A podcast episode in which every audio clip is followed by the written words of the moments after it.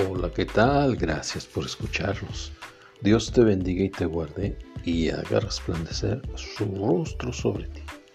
Hoy quiero que reflexionemos. El amor por alguien se refleja a través de la obediencia. Leemos en el Evangelio de San Juan capítulo 14, verso 15 y verso 21. Si me amas, guarda mis mandamientos. El que tiene mis mandamientos y los guarda, ese es el que me ama. Y el que me ama será amado por mi Padre, y yo le amaré y me manifestaré a él. El amor no es un sentimiento pasajero o una emoción, sino una decisión permanente. Cuando decidimos amar a Dios, debemos estar dispuestos a obedecerle y guardar sus mandamientos sin cuestionarlos. Déjame te cuento una historia. Le preguntó un padre a su hijo, Hijo, ¿me amas? Y el niño contestó, Sí, papá, claro que te amo. El papá le preguntó, ¿hasta dónde? El hijo le respondió, hasta el cielo. Entonces el papá le dijo, entonces, ¿por qué no me obedeces?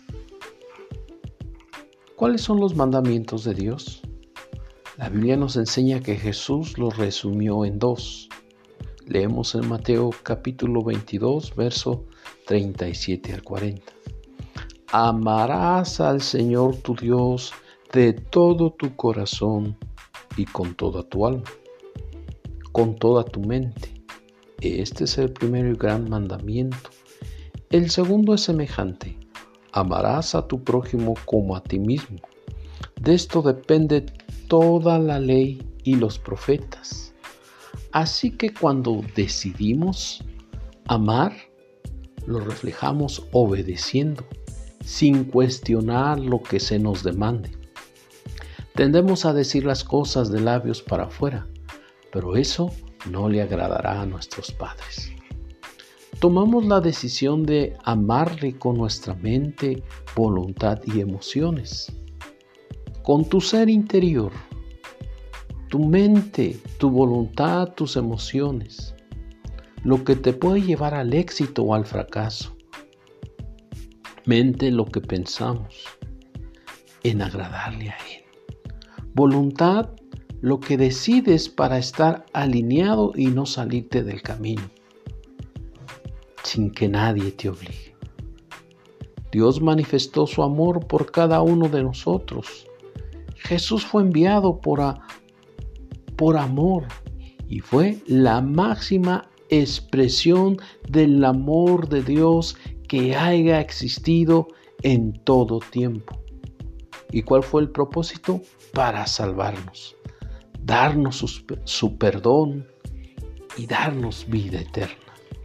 No desperdicies el amor de Dios. Expresa amor hacia Dios. Así como tú y yo como padre demandamos amor y obediencia a nuestros hijos, así tú y yo debemos expresar amor y obediencia a nuestro Dios. Oremos.